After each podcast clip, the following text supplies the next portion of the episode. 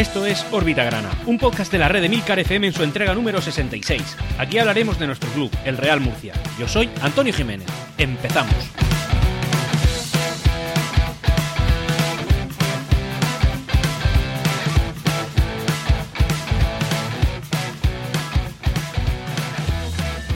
Bienvenidos a todos a esta nueva entrega de Órbita Grana, el primero ya con una periodicidad semanal y el primero desde que empezó la liga. Pero, oh, sorpresa, el primero de que empezó la liga, pero no para nuestro Real Murcia porque como bien adelantábamos en el órbita gran anterior, habían ciertas dudas por un comunicado oficial que había sacado el Granada Club de Fútbol, un comunicado que hacía indicar que este partido va a ser difícil de celebrarse, pero que ninguna autoridad había tenido el valor, o al menos el Granada no había pedido de manera formal a ninguna autoridad y ninguna autoridad se había movido de manera proactiva de cara a suspender el partido, que era lo que al final ha sucedido.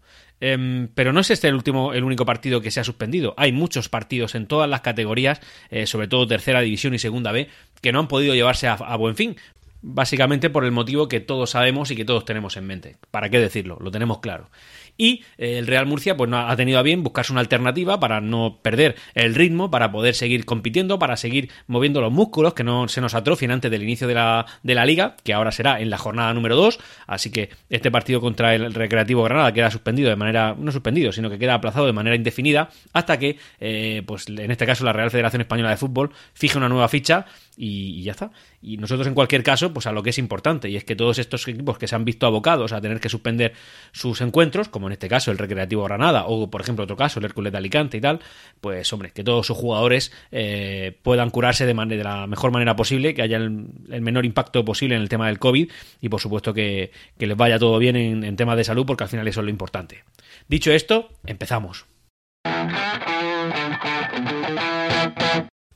En este momento yo aquí pondría una especie de melodía, ¿no? Con el canto cuántico este que todos tenemos en mente de aleluya, ¿no? De, oye, ha sucedido algo importante que estábamos esperando con mucho con muchas ganas y que hasta este momento no teníamos noticias, pero bueno, al final eh, sí ha trascendido. Y es que la Consejería de Deportes de la Comunidad Autónoma de la Región de Murcia por fin se ha pronunciado en materia de, bueno, por la asistencia de los espectadores a eventos deportivos no profesionales, entre los que, por desgracia, nosotros nos incluimos. ¿Por qué? Pues porque la segunda división B, como bien sabéis, es fútbol amateur, por muy profesionalizado que queramos, que queramos verlo y por muy profesionales que se sientan los jugadores que en ella que en ella militan, pero la realidad es la que es, y es que nosotros estamos bajo el amparo de la Real Federación Española de Fútbol y no de la Liga de Fútbol Profesional. Dicho todo esto lo digo porque al final digamos que el fútbol amateur va por un lado y el fútbol profesional va por otro, por tanto, por ejemplo, eventos como al, al Club Baloncesto Murcia, pues ya no solamente dependen de lo que diga nuestra Consejería de Deportes, sino que también depende de lo que diga la ACB y este no es nuestro caso. En nuestro caso solamente dependemos de la comunidad autónoma y eh, se, ha, han por fin pronunciado. Sí que es verdad que este pronunciamiento llegó lo suficientemente tarde como para que, en caso de haberse disputado el partido contra el Recreativo Granada, nadie hubiera podido ir al estadio Enrique Roca. Por tanto, ha llegado tarde pero por ciertas circunstancias, como sabéis, que es la suspensión del encuentro, pues digamos que entre comillas nos hemos librado, así que podremos acudir al partido contra el Recreativo Granada cuando se vaya a producir. Pero al final lo que a nosotros nos interesa es qué es lo que hay que hacer para poder acudir al estadio. Bueno, el tema del aforo está totalmente solventado, porque al final, por el tamaño de nuestro estadio, y ahora que se ha impuesto un poquito, un poquito el, sentido común, pues bueno, eh, no solamente van a poder acudir mil personas. Según las directrices que ha dado la consejería, al estadio Enrique Roca, porque depende del tamaño de la instalación, podremos acudir aproximadamente unas 8.000 personas. Oye, pues 8.000 personas son más que abonados tenemos y más que gente tiene intención de ir a este estadio este año al estadio a ver al equipo. Es la realidad. Si decimos otra cosa sería mentir. Cosa es que nos vaya estupendamente bien, que seamos líderes y que juguemos todos los playoffs y quedemos campeones. Ahí ya entonces querrán ir 25.000 personas. Bueno, al final los fieles somos los que somos y somos los que estamos.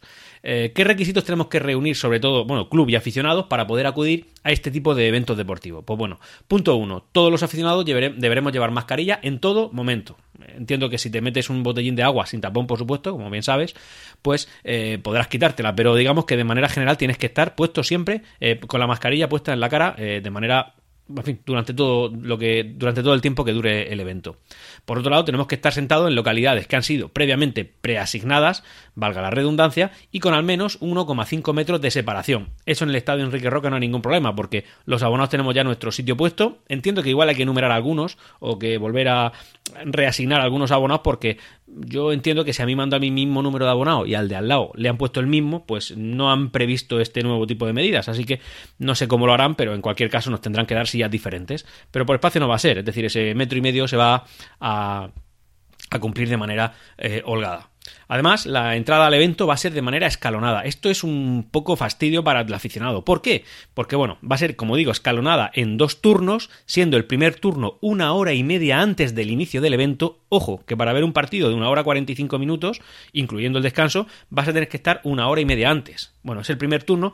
Y el segundo turno, unos 45 minutos antes del evento.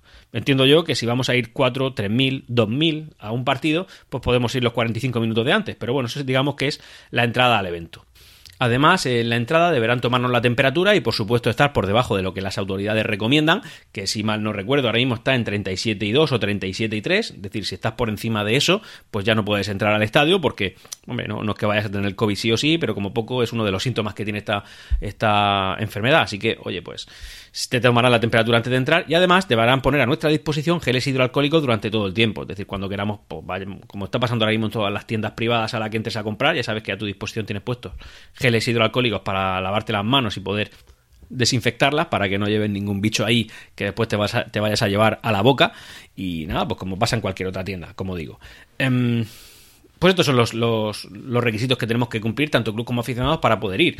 Son requisitos que creo que no son desproporcionados. La verdad es que lo único que nos dicen es que mantengamos la distancia y que nos pongamos mascarilla. Básicamente ese es el resumen, lo más importante. Y lo único que puede suponer un poco el fastidio es el tema de, de la entrada escalonada a los, recintos, deportivos, que al final eso lo que requiere es prácticamente duplicar el tiempo que vas a pasar fuera de casa para poder ver el evento deportivo.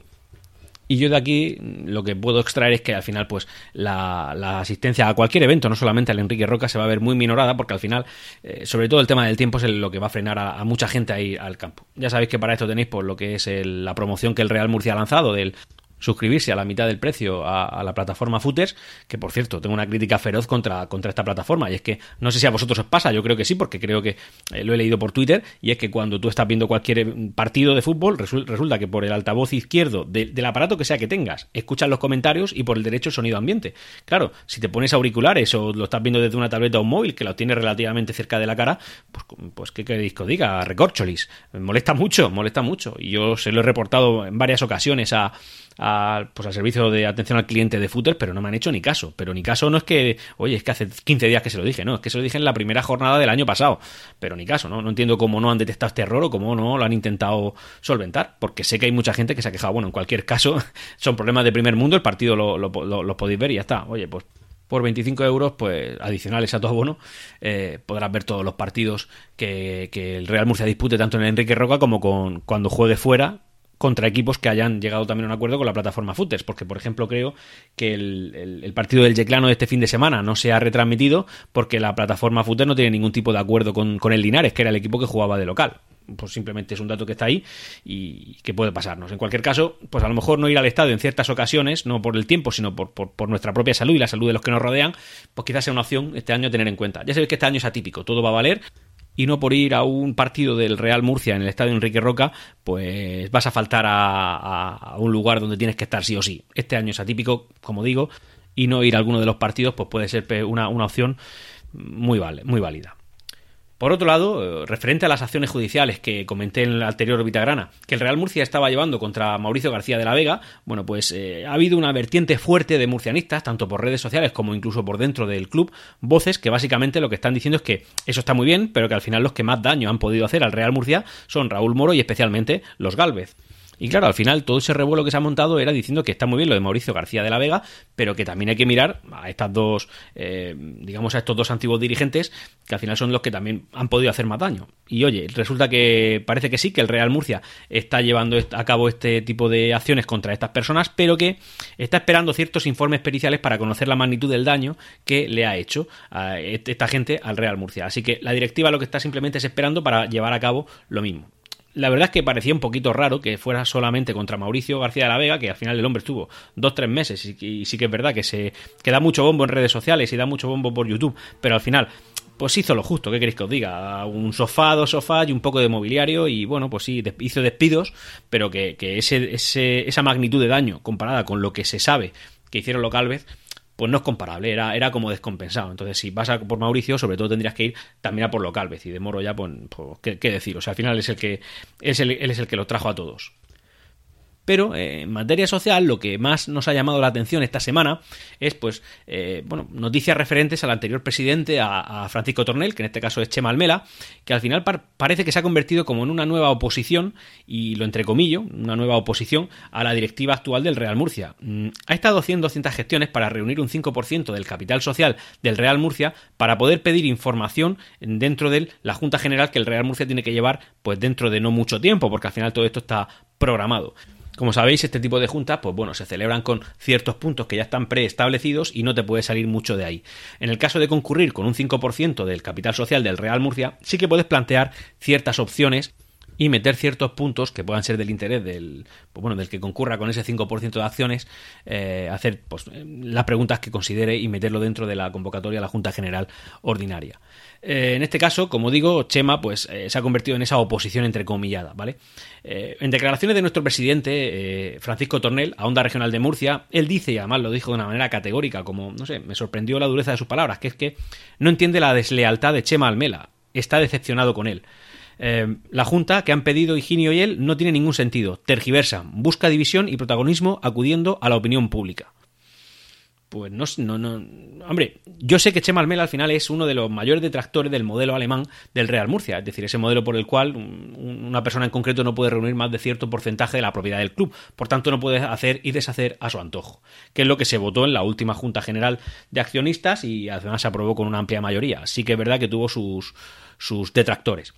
Pero también es verdad que el tiempo que ha pasado desde aquella junta hasta hoy nos ha dicho que ha impedido eh, que gente que viene con fuerza y con capital para poder apoyar al Real Murcia, para poder hacer algún proyecto, pero evidentemente controlando él, que es lo que al final le resulta atractivo a un inversor, pues no se ha podido llevar a cabo, no ha ido a buen fin. ¿Que podría haber salido bien o mal? La experiencia nos dice desde luego que mal, mal de manera rotunda. También es verdad que no ha venido nadie. Y estamos ahora mismo como estamos, es decir, con, una situación económica muy comprometida y con rivales mucho más duros que nosotros que compiten por un puesto al que aspiramos nosotros también. Y al final todo esto va de eso, va de euros, va de conseguir una plantilla, una plantilla competitiva, va de intentar retener jugadores que han aportado mucho este, este año y que no hemos podido hacerlo, va de todo eso. Así que, oye, pues en cualquier caso, que surja una oposición a, nuestra directiva no creo que sea algo malo. Esto es como la ley de la competencia. Si esto se tratara de un monopolio, de un oligopolio, pues al final no es bueno para el consumidor. Y en este caso, que haya gente preguntona, que haya gente que investiga, que indaga, que hace preguntas incómodas, eso es bueno porque es transparencia y es que los que están pues tengan que ponerse las pilas o dar explicaciones. De hecho, en reacción a esto, el Real Murcia sacó esta semana anterior un comunicado oficial por el cual la Junta se va a llevar a cabo durante este mes de octubre, antes de acabar octubre probablemente, y que se está esperando a una auditoría externa que nos dé más información, si cabe, sobre el tema de las cuentas anuales que el Real Murcia tuvo en la temporada 2019-2020. Y entonces se convocará dicha junta. Eh, y además, lo que han dicho, y esto claramente en respuesta a las acciones que Chema Almela ha llevado a cabo, y es que se podrá acometer cualquier tipo de cuestión sin necesidad de que concurra el 5% que ya está establecido. Es decir, cualquier accionista que quiera eh, acometer cualquier cuestión lo podrá hacer, independientemente de haber reunido ese 5% que era necesario según estatutos y que, en este caso, Chemalmela se ha estado moviendo para reunirlo. Pero claro, antes de que el Real Murcia emitiera este, este comunicado. Y así está el tema con la, con la directiva y con la, digamos, las, las, la cabeza del Real Murcia. Mm, todo esto al final tiene que redundar, como digo, en más información, en más datos, en más transparencia y no puede ser malo para un, un accionista minoritario, tremendamente minoritario como podemos ser tú y yo, y para cualquier aficionado en general. Esto al final, pues que haya competencia, como digo, está bien y eso redunda en beneficio al consumidor, siendo los, abonados y los seguidores del Real Murcia los consumidores de, este producto. Este es un tema capital del que estaremos muy pendientes y que, por supuesto, cuando haya cualquier tipo de información lo traeremos puntualmente a, a órbita grana. Y cambiando un poco el tercio, a hablar, bueno, pues el tema de la típica ofrenda, ofrenda floral que hace normalmente el Real Murcia antes de iniciar una temporada, cualquiera de ellas siempre lo ha hecho, una ofrenda floral a la patrona de la ciudad, a la Virgen de la Fuensanta, y que como digo es una tradición que se ha llevado a cabo siempre. Pero este año ha tenido cierta particularidad. Yo no soy una persona especialmente religiosa, pero sí que es verdad que soy, soy muy, muy partidario de continuar con nuestras tradiciones y que al final todo lo que pueda sumar, eh, creas o no creas, pues no tiene por qué estar mal. Al final esto no deja de ser un día de comunidad de la plantilla y que disfruten con ellos, que se conozcan mejor y si puede ser, pues que se hagan amiguitos y que en el campo rindan mucho más.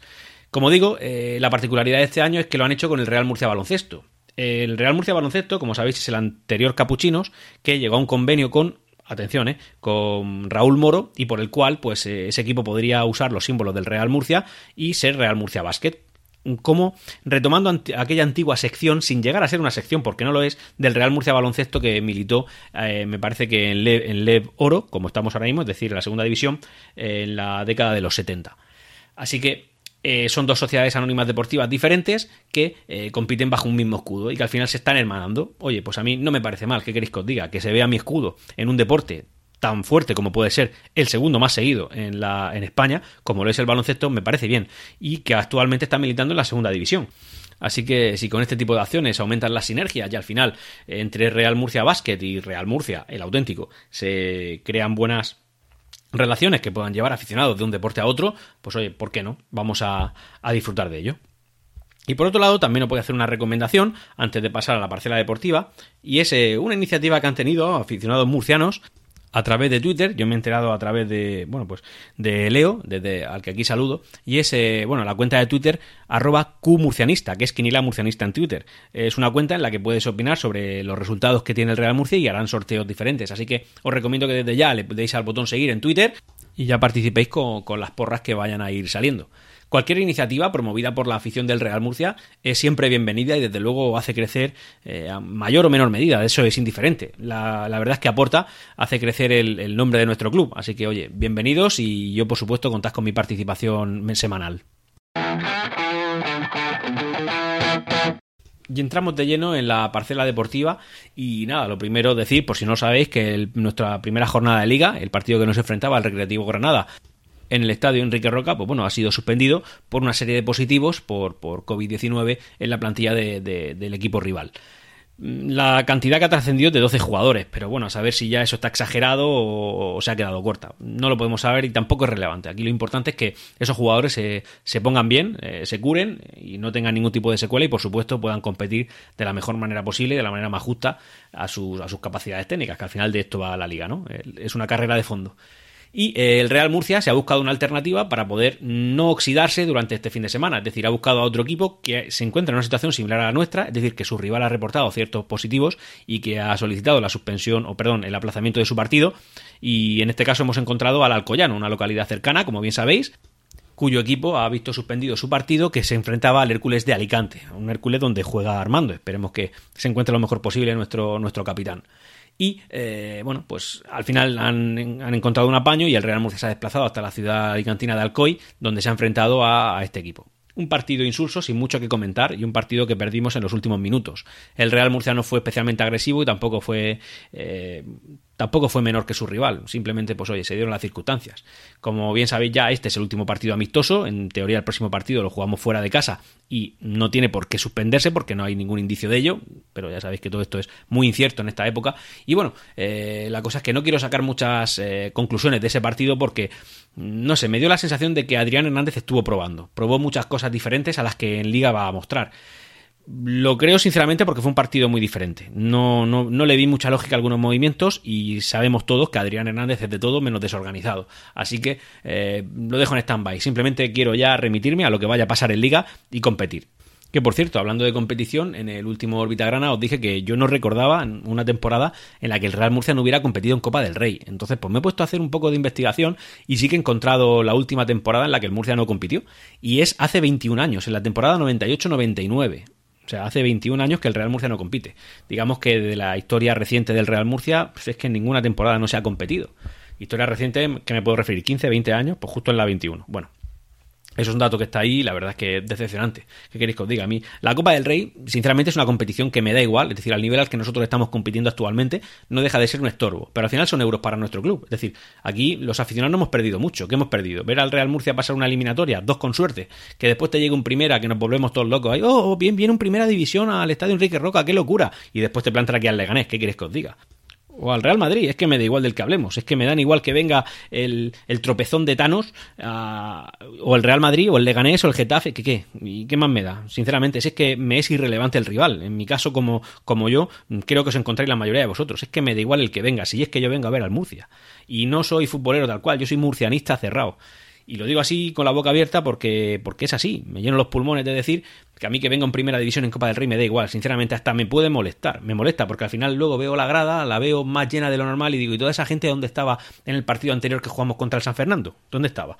son cosas que me pueden molestar un poquito. En cualquier caso, bueno, pues eso, 21 años desde que no se compitió y sinceramente creo que está bien para que no hayan excusas de decir que no nos hemos centrado al 100% o al 110% en la, en la liga, que es, lo, es en lo que nos va la vida, en lo que nos va la vida este año. Eh, como dato también decir que de los jugadores que el Real Murcia ha prescindido esta temporada, mm, de todos los que ya no estaban el año pasado y este año no lo están, seis de ellos, es decir, una mayoría, eh, han acabado en clubes de tercera división. Esto me ha llamado la atención porque al final nos dice dos cosas. Uno, que los fichajes que nos trajeron jóvenes de, bueno, bueno, jóvenes no, no jóvenes porque también eh, fichajes de cierta edad también se han ido a tercera división y algunos se han quedado con nosotros, lógicamente. Pero en cualquier caso, nos dice que la plantilla que se conformó el año pasado sacó un rendimiento superior al que técnicamente se le ve. Oye, que sí, que no es un indicador claro el que se hayan ido a tercera división de que son jugadores malos, pero hombre, si no han encontrado y han tenido tiempo de jugar en segunda división B, pues significará que no son jugadores que den la talla, al menos no hay, no hay equipos interesados en ellos. En este caso, me llama la atención ver a Albert y a Juanra en el Atlético Pulpileños, un equipo de tercera división de la provincia de Almería, que este año ha estado a punto de eh, subir a segunda B, si no es porque el Lorca, si el Lorca eh, Deportiva no lo hubiera hecho, pues lo habría hecho el Pulpileño. Eh, se ha ido al Mar Menor de Javi Motos y Manolo al Racing Murcia al Racing Murcia, por cierto, no de David Vidal, que ha llegado a un acuerdo por el cual han rescindido su, contrato. Entiendo que David Vidal ha estado viendo ya cosas raras o habrá visto que estos tienen cierta dificultad en pagarme. Yo me voy aquí. El hombre es perro viejo y sabe dónde tiene y no que estar. También pienso que David Vidal ha dado al fútbol español todo lo que tenía que dar. Ya todo lo que quede es pues, simplemente dar publicidad, merchandising al club que quiera intentar hacer sonar su nombre un poquito más fuerte de lo normal. Pero realmente ni David Vidal está ya para el fútbol, lo opino así, ni el Racing Murcia parece un club serio donde estar es sensación mía, ¿qué queréis que os diga? Si ya un, te has pasado una temporada entera prácticamente sin pagarle a tu entrenador, que eso sí te lo ascendió en medios, pues hombre, depende de la necesidad del entrenador que lo vayas a, mantener. Y en este caso David Vidal pues tiene cero necesidad de estar haciendo eso. Además el hombre reside en Cádiz, el venir a Murcia le será hasta una molestia. Bueno, en cualquier caso también eh, Antonio se ha ido al equipo de Locarres y también llama la atención la de Julio Alcar Jr., el hijo de nuestro director deportivo, que es el que más ha apurado para intentar permanecer en alguna plantilla de Segunda División B, pero que al final no ha podido conseguir un puesto y ha acabado en, el, en la Unión. Así que a todos estos jugadores pues les deseamos la mayor de la suerte y que les vaya muy bien en su, carrera profesional. La mayoría de ellos son gente joven que todavía tienen tiempo de, de conseguir cotas más altas en el fútbol pero que la realidad es que este año han tenido que bajar de una categoría relativamente baja, como lo es la segunda división B, a una todavía más baja, como lo es la tercera división. Y para ir cerrando ya la parcela deportiva y también el, podcast, antes de hablar de la clasificación, hablar pues, bueno, del debut del Real Murcia Baloncesto, del que ya hemos hablado en la Leboro, en la segunda división eh, del, del baloncesto nacional, y se ha enfrentado en este caso al Tau Castellón. Ha sido un partido, ha sido, pues, ¿qué queréis que os diga? Ha sido un golpe duro para, entiendo que para la plantilla del Real Murcia Baloncesto, porque ha perdido en casa por eh, casi 30 puntos, ha perdido 58 a 86 eso es, una paliza, es una paliza sin paliativos, así que oye, eh, yo sinceramente simpatizo con el club, con el Real Murcia Baloncesto, eh, hay gente que tiene ciertas polémicas con él porque al final dicen, bueno, pues esto es un club de baloncesto que no es el Real Murcia, pero que usa su escudo y tal. Bueno, esto no es una refundación, esto, no sé, imagínense ustedes que es un equipo de baloncesto que está patrocinado por nuestro club, por el Real Murcia, y lo que está haciendo básicamente es hacer crecer y dar visibilidad a nuestro escudo. Y creo que el Real Murcia Baloncesto es un buen club de baloncesto al que seguir. Yo miro la clasificación de la ACB y sinceramente no hay ningún escudo que me motive, no hay ninguno, y lo siento, es así. Sí que si el escudo del CB Murcia no fuera el que es, pues igual me motivaría mucho más y lo siento, es así, pero es que esto va también de motivaciones. Es que cuando mi Real Murcia en fútbol juega contra el Universidad Católica, no tengo ninguna duda de cuál es el equipo que me produce simpatías y cuál es el que me produce ciertas antipatías. Y como he dicho en más de una ocasión, este es un podcast del Real Murcia, no del fútbol regional, es del Real Murcia, ni del fútbol de la ciudad tampoco, es del Real Murcia. Y eh, yo ver en el baloncesto, como digo, el escudo del Real Murcia me motiva mucho y ver otro escudo diferente, el que sea, pues no me motiva nada.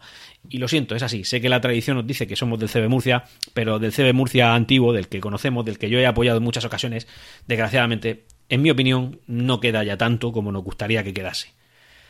Y dicho eso, ya por último, hablar un poco de la factoría grana, ¿no? de los equipos de fútbol 11, que ya el Real Murcia ha dicho que eh, todos han empezado a competir y que lo están haciendo con normalidad y que van a usar como base general la Universidad de Murcia, es decir, las instalaciones que la Universidad Pública de nuestra ciudad tiene para, para, pues para eventos deportivos. Así que mucha fuerza a la factoría grana porque sois nuestro pulmón y sois el futuro de nuestro club. Y ya por fin y después de muchísimos meses vamos a hablar de una clasificación, una clasificación real. Una clasificación en la que nosotros no hemos podido participar, pero sí que es verdad que ya, pues en primer partido, teniendo en cuenta que cada una de las fases de, de, esta competición tan rara que nos ha tocado vivir son muy cortas, sí que nos pueden ir dar, eh, dar ciertos datos. En este caso ya se han jugado todos los partidos que competen al subgrupo B del grupo cuarto de Segunda División B, que tela con el nombre del grupo, en fin, es lo que ya sabemos, su grupo B del grupo cuarto de Segunda División B. Y de aquí lo que podemos sacar es que de los cuatro partidos que se han podido disputar, aunque deberían de haberse cinco, haber sido cinco, tenemos tres victorias con sus tres lógicas derrotas y un empate. En este caso, eh, como líder vamos a encontrar al elegido.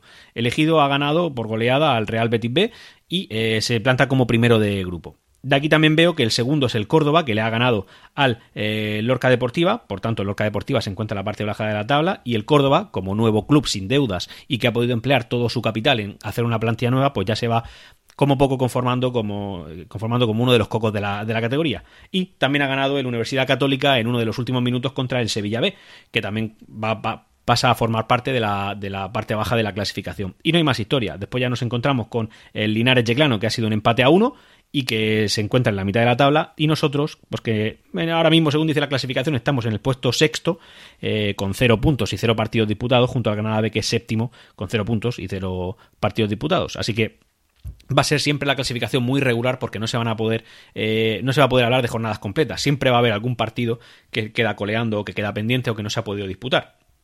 Va a ser la, tónica general de este año y bueno, llegados a este punto, ya me doy por satisfecho porque me he quedado por debajo de media hora, que es lo que me gusta, como ya comenté en cualquier capítulo de Órbita Grana, y eh, he abarcado toda la información que esta semana ha generado nuestro club. Así que nada, estaremos muy pendientes y nos, nos escuchamos el lunes que viene. Hasta aquí esta entrega de Órbita Grana. Puedes ponerte en contacto conmigo a través de Twitter en arroba Órbita Grana. Hasta la próxima. Siempre Real Murcia.